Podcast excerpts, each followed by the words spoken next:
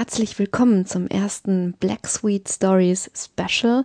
Und besonders ist diese Folge deswegen, weil es heute das erste Autoreninterview gibt.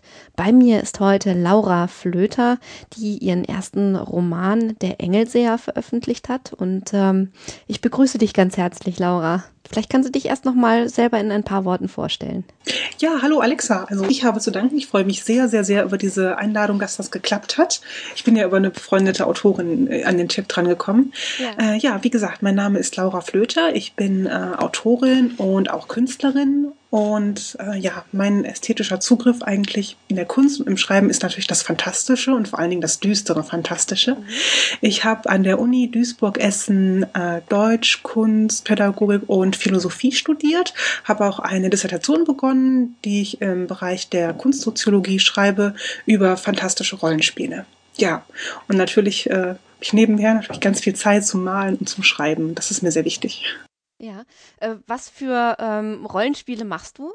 Hm, also im Augenblick spielen wir äh, DSA, also Pen and Paper ist äh, mein äh, Hauptrollenspieltypus. Äh, ja. vielleicht äh, kurz erklären für diejenigen, die es nicht wissen, DSA ist das schwarze Auge, ganz genau, das schwarze genau. Auge. Und, äh, und Pen and Paper heißt einfach, man sitzt am Tisch und hat seine Charakterdaten auf dem Papier und erzählt sich dann im Prinzip die Geschichte und die Handlung. Ja, ganz genau. Das ist das klassische Erzähl- oder Tischrollenspiel und da spielen wir eben das schwarze Auge oder auch World of Darkness.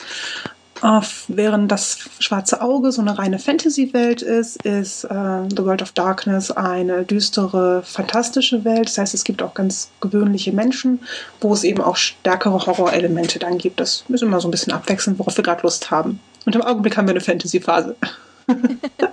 Sehr schön. Und äh, du hattest jetzt gerade gesagt, du schreibst deine Dissertation im Bereich der Kunstsoziologie. Ganz genau. Vielleicht noch kurz was sagen, was das ist genau? Also Kunstsoziologie ist ja eine Schnittstelle sozusagen zwischen der Soziologie und der Kunstwissenschaft. Die beschäftigt sich ganz intensiv damit, welche Funktion eigentlich in einer Gesellschaft die Kunst übernimmt. Das heißt, was wird überhaupt als Kunst anerkannt? Was wird unter Kunst verstanden? Wie funktioniert der Kunstmarkt? Äh, was sind die wichtigen Themen, die in der Kunst äh, behandelt werden einer Epoche? Ist also auch immer ganz gerne mit aktuellen Phänomenen beschäftigt ja, befasst sich aber auch mit dem Gesamtzusammenhang. Ja, klingt sehr, sehr spannend. Was genau ist dein Thema da? Ähm, ich befasse mich damit, inwiefern fantastische Rollenspiele eine kunstnahe Tätigkeit sind. Mhm. Nicht richtige Kunst, sondern kunstnahe Tätigkeit. Ja. Oh, klasse. Da gibt es einige, ja, da gibt es tatsächlich einige Gemeinsamkeiten, wo man wirklich gut drüber argumentieren kann, dass äh, fantastische Rollenspiele ähnlich wie zum Beispiel Sprayen oder Taggen oder Sammeln auch äh, ästhetische Tätigkeiten sind. Nicht wirkliches Kunstschaffen, aber ästhetische Tätigkeiten. Das ist sehr, sehr spannend. Und ähm, natürlich wirklich ganz im engen Zusammenschluss oder Anschluss an unsere Gesellschaft, ne? Ja, ja, absolut, natürlich fast schon kulturwissenschaftlich auch, ne? Genau, das, das spielt auch in die Kulturwissenschaft rein, ganz besonders natürlich in die Populär- oder in die Jugendkulturforschung. Interessant. Also ich, ich höre schon äh, so, dass das Düstere und das Horrorartige beschäftigt dich äh, sozusagen in allen Bereichen, ne? Ja, absolut, genau. War das schon immer so? Äh, wie, ist das, wie bist du dazu gekommen, zu dem Genre? Oh, da muss ich mal ganz lang zurückdenken. Also das, das Düstere und das Dunkle hat mich schon immer fasziniert. Ähm, ich hatte zuerst, oh, ich glaube, der allererste Horrorfilm in der Art, ich gesehen, den ich gesehen habe, war Alien. Und das hat mich seitdem nicht mehr losgelassen. Also diese Dunkelheit, die Düsternis, das Unheimliche. Ähm, ich habe sogar Examensthemen äh, darüber auch gehabt, über die Ästhetik des Horrors, wie Horror in der Kunst äh, inszeniert werden kann. Da habe ich mich mit äh, hier den, den Chapman Brothers beschäftigt und diesen Fotokünstlern Assis und Couchet, äh, Nachrichten aus Dystopia ganz, ganz spannend. Ähm, ja. ja. das Finstere ist immer mein. Ich liebe auch Horrorfilme über alles. Ganz besonders Zombie-Filme. Ach, wirklich? Und Aha. ja, natürlich, der Film kann noch so schlecht sein. Wenn nur ein Zombie drin vorkommt, bin ich schon glücklich. Ach, das ist ja abgefahren. Irgendwie, also ich, weil sonst hört man irgendwie auch gerade bei so Horrorinteressierten, ja, und Vampire finde ich toll und so, ne? Aber Zombies ist doch immer noch so eine, so eine verkannte Größe irgendwie, finde ich. Absolut. Es ist also völlig unterschätzt, das Potenzial von Zombie-Filmen. Ähm, ja, wo mich dann besonders, besonders natürlich diese dystopischen. Endzeit-Szenarien interessieren. Das finde ich ganz, ganz faszinierend. Ähm, Und das zieht sich eben auch durch meine Fantastik-Beschäftigung mhm. eigentlich durch, dass mich die düsteren, dunklen Spielarten der Fantasy und der Fantastik ganz besonders reizen. Ja, da werden wir auch sicherlich nachher nochmal äh, drauf kommen. Aber vielleicht zuerst nochmal die Frage, wie bist du denn ausgerechnet zum Schreiben gekommen? Das ist eine Frage, die mir oft gestellt wird, die ich aber nie beantworten kann, weil ich habe es einfach immer schon gemacht. Also ähm, Geschichten erzählen, das war immer schon meine, meine ganz große Leidenschaft. Schon in der Grundschule habe ich äh, kleine Geschichten selber geschrieben und dann Heftchen zusammengetackert. Dann hatte ich ein Buch ja. sozusagen. Das habe ich natürlich auch immer selber illustriert. Das ist natürlich ein Traum, wenn man beides machen kann. Ne? Genau, und ich wollte es einfach schon immer ein Buch schreiben, war immer ein Traum von mir einfach. Und so habe ich dann irgendwann einfach mal angefangen, die ganzen Geschichten aufzuschreiben. Zunächst war das ganz stark noch angelehnt an die Sachen, die wir in unserer Rollenspielrunde ausgespielt hatten. Aber die ganzen Figuren und die Stoffe und Settings sind dann immer mehr in so eine eigene Welt quasi mhm. übergesiedelt, aus der ich heraus ich dann auch die Geschichten erzählt habe. Und äh, nun hast du im äh, Januar dieses Jahres deinen ersten Roman äh, veröffentlicht, Der Engelseher. Genau. Hat der auch Anklänge so an diese Rollenspielwelt oder wie ist dir diese Idee gekommen? Äh, der Engelseher ist äh, insofern ein bisschen ungewöhnlicheres Projekt, denn eigentlich war das gar nicht das Buch, das ich eigentlich gerade veröffentlichen wollte. Äh, ich habe äh, ganz intensiv an meinem Erstlingsroman gearbeitet, der jetzt erst im Winter erscheinen wird. Mhm. Und während ich dabei war, daran zu arbeiten, kam ganz plötzlich die Anfrage von einer befreundeten äh, Herausgeberin, die noch junge Schreibtalente, weil das eben das Konzept der Reihe war, gesucht hat für ihre Reihe Ars Literae. Und dann hat meine Verlegerin angefragt, ob ich nicht Interesse hätte, daran mitzumachen. Und natürlich hatte ich Interesse. Ich meine, ich hatte zwar eigentlich gerade mein Staatsexamen irgendwie vor der Tür und hätte ganz viele Prüfungen machen müssen, aber und dieses Romanprojekt abschließen, aber ich konnte natürlich nicht Nein sagen. Und deswegen habe ich den Engel sehr ganz, ganz gerne natürlich angenommen. Und ähm, ja, das mit der Themenfindung war so ein bisschen schwierig, denn es war vorgegeben, dass die Liebe eine Rolle spielen mhm. sollte in dieser Reihe. Also bei Verlagen, ich weiß nicht, wie viel du darüber weißt, ist es ja so, dass solche Buchreihen ganz stark durch, durchdacht sind und durchkonzipiert sind. Und da sind dann Themenvorgaben äh, festgelegt und auch der Umfang ist festgelegt, also wie viel Zeichen du verbrauchen darfst. Das ist alles ganz stark reglementiert.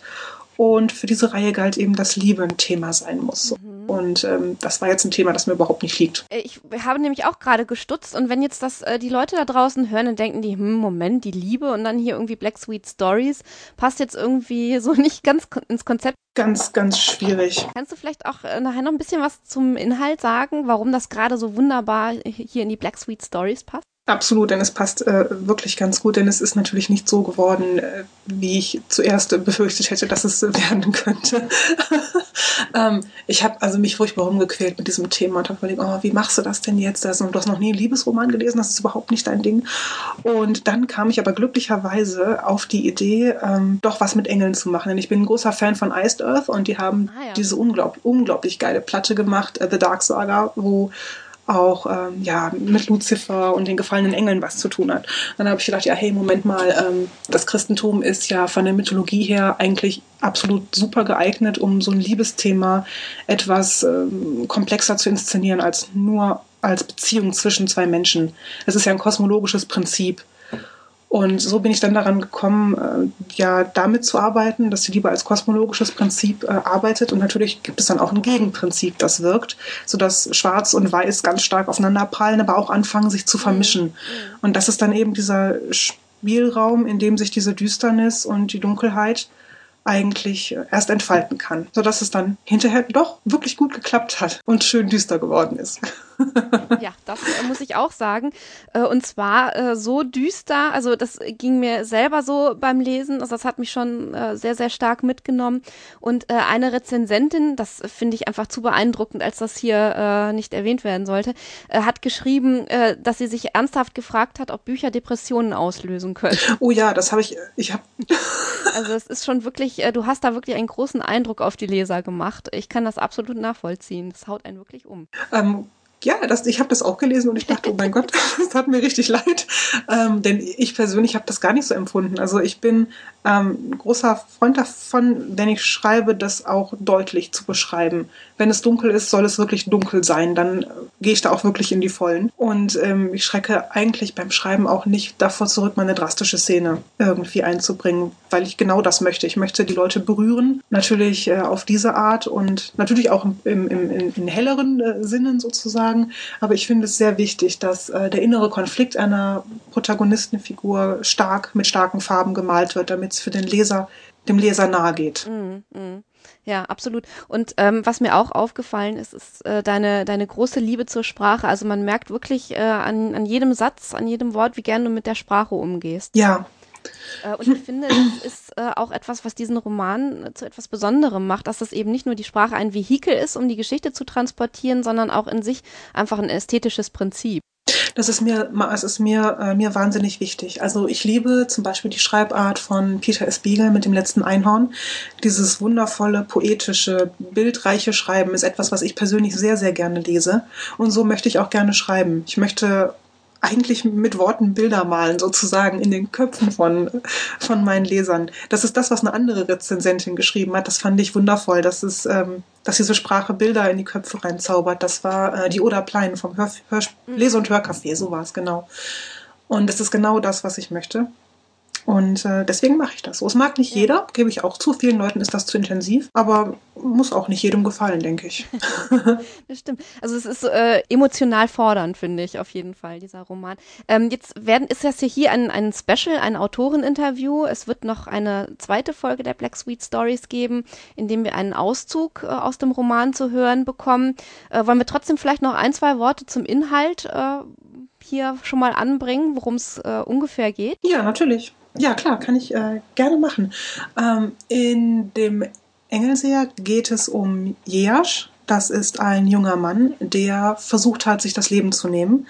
Äh, eine Szene, die auch das Opening eigentlich ist für dieses Buch. Und diese Szene, dieser Selbstmord, die habe ich äh, an den Anfang gesetzt, weil es der Auftakt der Geschichte ist und habe das auch ganz, habe, habe dieser Szene sehr viel Mühe und äh, auch mehrere Seiten gewidmet, weil ich eben darstellen wollte, wie ein Mensch dazu kommen kann, zu versuchen, sich umzubringen. Das finde ich einfach also so eine, so eine existenzielle menschliche Erfahrung, die ich wahnsinnig reizvoll fand. So, und äh, er hatte es dann auch wirklich versucht einmal, hat es aber überlebt, weil er ja durch Glück oder durch Schicksal hat er es eben überlebt.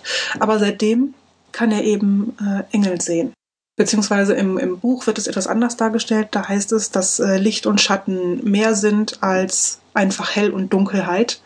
Und er vermutet, dass es Engel sind, weil er aber in einer Welt lebt, in der eine ja, äh, tyrannische Theokratin eigentlich die Massen unterdrückt durch das Ausüben von Religion, darf man natürlich auf gar keinen Fall so, ein, so eine Begabung haben, wie Engel zu sehen. Deswegen wird er in eine psychiatrische Anstalt eben eingewiesen.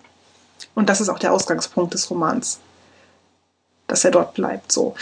Ähm, es ist so, dass jedem Menschen zwei Engel zur Seite gestellt sind, seit dem Anbeginn der Welt eigentlich. Beim Prolog wird diese Schöpfungsgeschichte kurz angerissen. Da habe ich mich ein bisschen an Paradise Lost äh, orientiert, weil ich äh, Miltons Interpretation von mhm. Lucifer wahnsinnig spannend finde, als tragischen Helden eigentlich schon fast. Und seit dieser Zeit ist es eben so, dass Menschen nicht nur einen Schutzengel haben, sondern auch einen Engel, der ihr verderben will und eigentlich die Seele zur Hölle führen möchte. Und nur wenn diese beiden Engel da sind und jeder für sein Prinzip äh, eben steht und der Mensch mit seinem freien Willen entsch sich entscheidet, einem der beiden Prinzipien zu folgen, dann ist das kosmologische Gefüge sozusagen in Ordnung.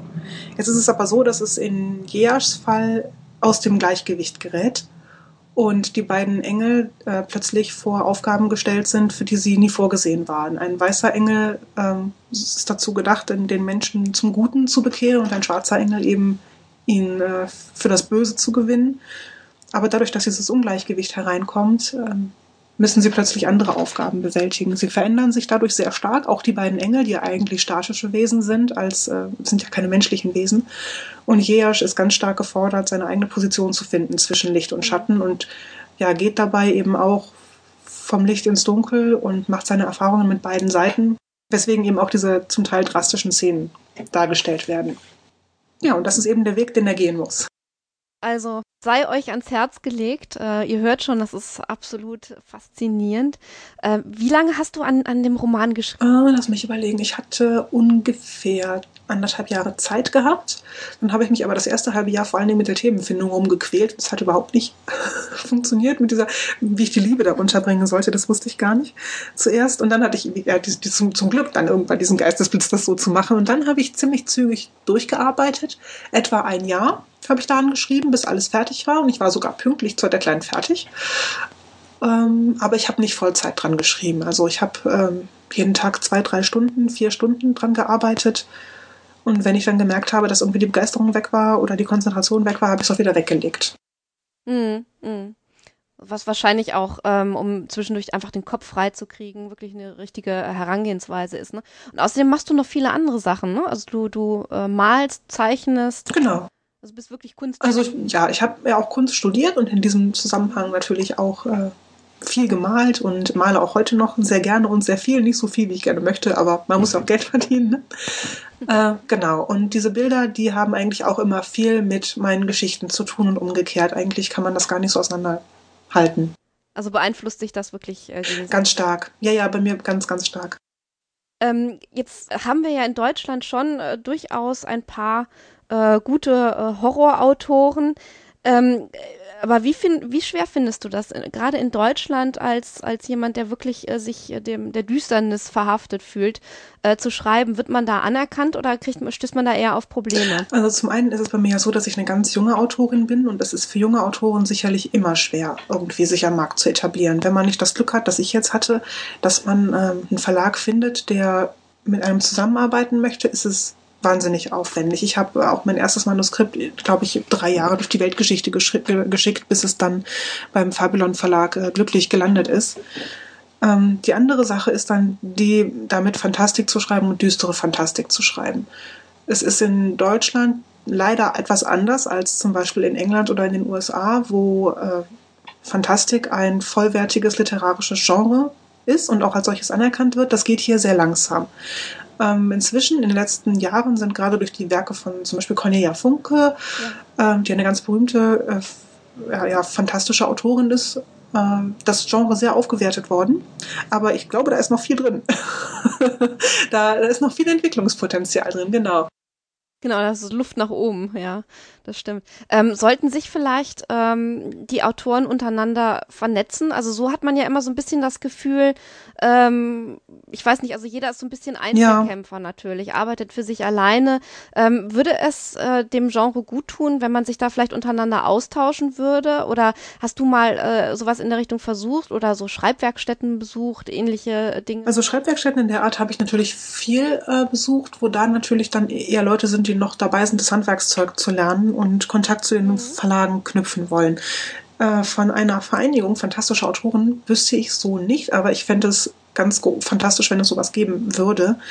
Denn einerseits ist natürlich das Schreiben ein sehr einsamer Beruf. Man sitzt an seinem Schreibtisch und hat seinen Laptop als Gegenüber oder seinen PC und schreibt seine Geschichte. Aber ich merke das ganz stark, wie sehr Geschichten und auch das eigene Schaffen davon leben, dass man sich austauscht. Ich habe eine ganz, ganz gute Freundin, die ähm, Melanie Filippi, die auch äh, Künstlerin ist, Illustratorin, also sie malt äh, Charakterporträts für die Rollenspieler auf den Cons. Und sie ist eigentlich immer so mein Gegenüber. Ich kann mit ihr meine Stoffe besprechen, natürlich auch mit meiner Verlegerin. Und das ist ganz viel, ganz, ganz wichtig. Die werden dann erst richtig lebendig und entwickeln sich ganz, äh, ganz anders, als wenn man das ganz alleine denken müsste. Deswegen äh, und auch für die ganzen Sachen drumherum, also Verlagsarbeit und all sowas, fände ich es sehr, sehr hilfreich und sehr bereichernd, wenn es sowas geben würde. Weil man sich äh, wahrscheinlich auch als junger Autor ähm, ja mit diesen etwas profaneren Seiten äh, des zukünftigen Berufs wen wenig auseinandersetzt. Ne? Also Klar. stelle ich mir das vor, habe ich ja selber auch irgendwie äh, nie gemacht. Also ich weiß nicht irgendwie, wie das funktioniert, wenn man ein Manuskript beim Verlag einreichen möchte mhm. und worauf man da achten muss und wie die Zusammenarbeit mit dem mit dem Lektor ist oder oder was auch immer. Ne? Das ist alles irgendwie dann so, ja, das ist so Learning by Doing wahrscheinlich. Genau, ganz genau. Und natürlich, wenn man dann mal drin ist im Verlag, nimmt einen der, Ver nimmt einem der Verlag natürlich viele solche organisatorischen Sachen ab. Aber am Anfang, wenn man noch gar keinen Kontakt hat, ist es sehr, sehr, sehr schwierig, die äh, ja, Standards der, der Szene und ähm, ja, diese, diese Verhaltenskodex eigentlich zu verstehen, hat man ja keinen Einblick rein, man hat nie damit zu tun. Es weiß ja niemand, wie, äh, wie so ein Buch geschrieben wird. Aber äh, Kontakt zu deinen äh, Lesern hast du schon, denn du machst auch tatsächlich so, so Werklesungen, ja. ne? Das heißt, äh, du ziehst dann wirklich durch die Gegend und liest aus deinem Roman. Mhm. Ne? Genau, also das ist mir persönlich total wichtig, weil ich das Buch ja nicht schreibe, um es für mich zu schreiben und, und es mir dann ins Regal zu stellen. Das ist ja für andere Leute geschrieben. Und deswegen äh, finde ich es immer eine ganz tolle Erfahrung, auf einer Con zum Beispiel vorzulesen und dann mit den Leuten hinterher darüber zu sprechen. Ne, die letzte tolle Lesung, die ich hatte, war auf den Wetzlarer Tagen der Fantastik. Das geht so in Richtung Autorenvereinigung. Das ist ein kleines Symposium zur fantastischen Literatur. Da gibt es dann Vorträge. Äh, und es gibt auch Autoren dort. Auch Autoren. Aber eine reine Autorenveranstaltung ist es nicht. Ähm, und dann ist es natürlich ganz toll, mit Leuten darüber zu sprechen und sich auszutauschen. Was für Reaktionen äh, kriegst du da vom Pub äh, Publikum? Sind die überrascht? Also wenn die hören, worum es geht äh, und dann Auszüge zu hören bekommen, ähm, sind die dann irgendwie ja berührt, äh, erschrocken oder? Äh, also die sind sehr unterschiedlich. Äh, manche Leute haben mir schon gesagt, dass ihnen das zu viel ist, dass ihnen das zu krass ist äh, und zu blutig ist. Wurde mir jetzt über den Engel sehr äh, neulich nochmal gesagt, dass das sei ihnen zu krass. Aber andere Leute sind zu mir gekommen und haben gesagt, das ist wundervoll. Sie hätten ähm, so eine intensive, bildreiche Geschichte schon lange nicht mehr gelesen und waren sehr, sehr, sehr glücklich mit diesem Roman. Ähm, komischerweise sind es vor allen Dingen etwas ältere Leute, die zu mir kommen, also, also über 20 deutlich, äh, und, so, und sowas sagen und sich da positiv äußern. Ähm, ja, weiß nicht, womit das zu tun hat. Keine Ahnung. Vielleicht, weil es nicht Bella und Edward mit Flügeln ist. Hm. Wie ist denn das? Möchtest du denn mit deinem Roman eher ähm, die Menschen zum Nachdenken anregen oder möchtest du eher unter? Also da ich natürlich Philosophie studiert habe, ist mir ja das, das Nachdenken und das sich äh, überlegen total wichtig natürlich. Aber äh, ein Roman ist natürlich immer auch zur Unterhaltung geschrieben. Ich finde es allerdings gar nicht verkehrt, wenn da etwas äh, gehaltvollere Stoffe drin sind, wo, wo man länger drüber nachdenken kann. Das sind eigentlich die Romane, die ich am liebsten lese.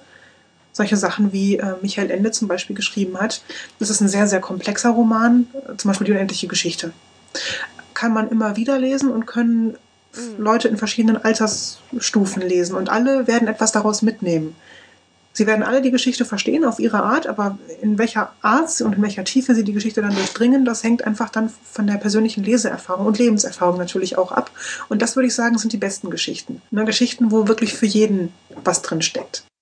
Mhm. Ähm, jetzt ist ja gerade ähm, ja das Thema Vampire mal wieder äh, unglaublich en vogue und äh, eigentlich ist im Augenblick so ein ganz guter Nährboden für, für düstere äh, und horrorartige ähm, Geschichten. Ja. Ähm, was macht deiner Meinung nach den Reiz des Bösen, des Düsteren aus? Warum, ähm, selbst wenn das als Genre äh, in der Literatur nicht ganz anerkannt ist in Deutschland oder viel zu wenig anerkannt ist, es berührt ja doch die Leute. Ja. Das lässt sie ja irgendwie nicht los. Woran liegt das deiner Meinung nach? Angst und sich gruseln in der etwas äh, schwächeren Form sind ganz elementare menschliche Erfahrungen. Und ich glaube, dass es einfach dieser Reiz des Dunklen ist und auch der Reiz der, der Fantasieanregung. Wenn etwas, etwas schwarz ist und wenn etwas dunkel ist, ist es die Abwesenheit von Licht und das könnte alles verbergen. Das regt meine Fantasie an. Äh, und ich glaube, dass das das ist, was die Leute so spannend finden. Auch diese, diese magischen Momente einfach, dass unsere Welt vielleicht nicht wirklich so ist, wie man sie jetzt alltäglich wahrnimmt, im sicheren Licht von Straßenlaternen und all sowas. Dass es vielleicht jenseits davon etwas anderes gibt, das äh, ja, vielleicht gefährlich ist oder unheimlich ist oder bedrohlich ist.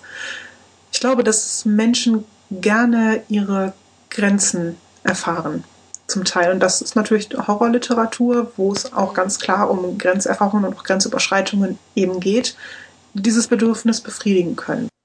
Ganz sicher so. Das heißt aber auch, du bleibst diesem Genre wahrscheinlich verhaftet ja. und hast nicht vor, äh, Ausflüge in andere Bereiche zu machen, mal irgendwie was, was Lustiges zu schreiben oder oder sowas in der Richtung? Also ich möchte nicht ausschließen, dass ich mich auch an einem anderen Projekt gerne mal einbringen würde, aber ich glaube, mein Element wird der düstere, die düstere Fantastik auf jeden Fall bleiben. Dazu fasziniert es mich viel zu sehr, einfach die äh, Abgründe der menschlichen Seele ein bisschen auszuleuchten und mal dahin zu schauen, wo es nicht nur hübsch und glatt ist. Sehr schön. Wunderbar. Äh, gibt es noch etwas, was du den Hörern mit auf den Weg geben möchtest, wenn das jetzt zum Beispiel ein, ein junger Autor hört, ähm, der sagt irgendwie, oh, ich habe jetzt gerade aber irgendwie ein paar Kurzgeschichten geschrieben oder ich sitze gerade an meinem ersten Roman und ähm, tja, ich höre das jetzt und äh, was würdest du dem sagen, äh, was er äh, am besten tun soll? Mutig sein und weitermachen. Sich das einfach mal trauen. Und selbst wenn es nie jemand liest, es ist eine tolle Erfahrung, ein Buch geschrieben zu haben. Das ist einfach toll. Wunderbar. Ja. ja. dann vielen herzlichen Dank für dieses Interview. Ich habe zu danken. Ich hoffe, äh, es werden dem, wenn du dann erstmal deinen zweiten Roman veröffentlicht hast, äh, noch weitere. Ja, das hoffe ich. Und äh, ich hoffe einfach, dass wir äh, in Kontakt bleiben, dass wir vielleicht auch äh, dafür gesorgt haben, dass sich vielleicht noch ein paar andere Autoren melden, denn wir haben ja noch vor, äh, unter Umständen mal eine Art ja, Autorenstammtisch äh, ins Leben zu rufen, ja. wo man sich dann wirklich vielleicht mal einfach ganz zwanglos treffen kann und mal ein paar Sachen besprechen kann äh, und sich kennenlernen kann. Vielleicht klappt das ja. Das würde mich sehr, sehr freuen. Ja, ich habe zu danken. War äh, toll, hier mit dir zu plaudern. Hat mir großen, großen Spaß gemacht. Und äh, ja, ich wünsche dir alles Gute für die Black Street Stories und komme gerne nochmal wieder. jo, dir auch alles Gute und bis bald. Das war's also, das erste Autoreninterview bei den Black Sweet Stories und damit beschließen wir unser erstes Special und ich wünsche euch ähm, hoffentlich viel Spaß mit der Lesung aus der Engelseher, die ihr euch unbedingt anhören solltet und nicht entgehen lassen solltet. Auf jeden Fall bis bald und tschüss.